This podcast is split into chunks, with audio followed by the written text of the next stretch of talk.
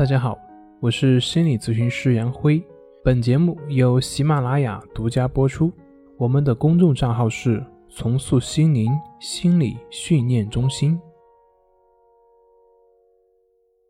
今天要分享的作品是：抑郁症是一只黑狗。心理专家总结了两条打狗棍法。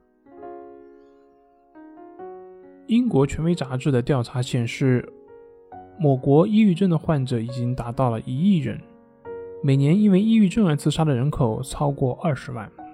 那么，如何应对抑郁期发作，成了大家关心的一个重点。除了服药和心理治疗，我们应该去如何调整自己的抑郁状态呢？有的朋友可能会喜欢通过美食来缓解，有的朋友会通过买买买。有的朋友会通过去跟别人去倾诉，有的会通过喝酒，有的是通过运动。那到底哪一种好呢？下面我们一起来看一看。心情不好的时候就吃吃吃，这似乎是一个常识。通过研究，我们看到，吃的确是可以缓解人的紧张情绪。心情不好吃很多东西，我们的胃肠道就会分泌一种激素。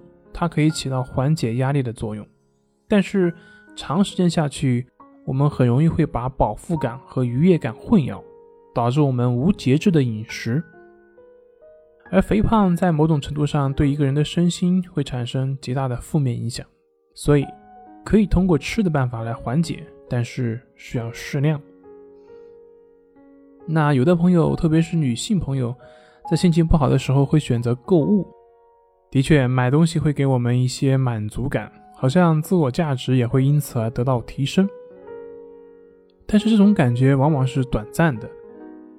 当我们获得了那个物件之后，我们往往还是会陷入到那种空虚和虚无感。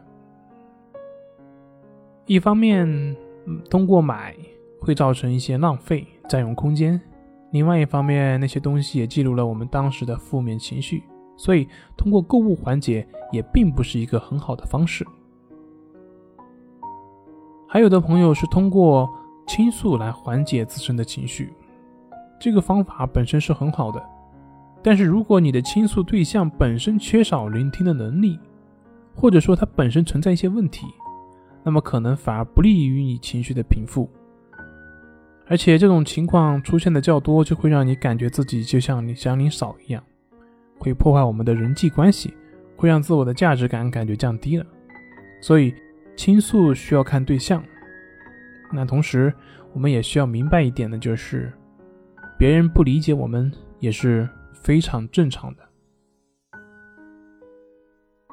再说是通过喝酒，通过酒精来麻痹自己。酒精的确是可以让人麻痹，但是容易产生酒精依赖。而且饮酒过量对身体也会造成很多的负面影响，一旦产生酒精依赖综合症，那么这个时候再治疗起来就会变得十分的麻烦。那我们再说一说关于运动，运动对于缓解抑郁情绪可以起到很好的作用。我们人的负面情绪累积，很多时候都会导致体内激素的变化，而运动可以有效的调节。和释放体内激素，平衡体内的各项机能。同时，当人的注意力向外的时候，那么对内在的关注也会减少，所以我们的抑郁情绪也就会得到缓解。但是需要注意的是，开始的时候运动的强度不要过大，单次运动时间也不需要太长。重要的是我们能够坚持下来。这个坚持的过程，对自己的自信心也是一个很好的。培养的过程。当然，除了运动以外，还有一个方法，那就是关系法。在情绪自救当中讲过，问题本身不是问题，我们去如何面对问题才是问题。以上几点是关于自我调整如何走出抑郁的方法。那么，关于关系法的具体的练习内容，大家可以关注我们的公众账号进行了解。好了。今天就分享到这里，咱们下回再见。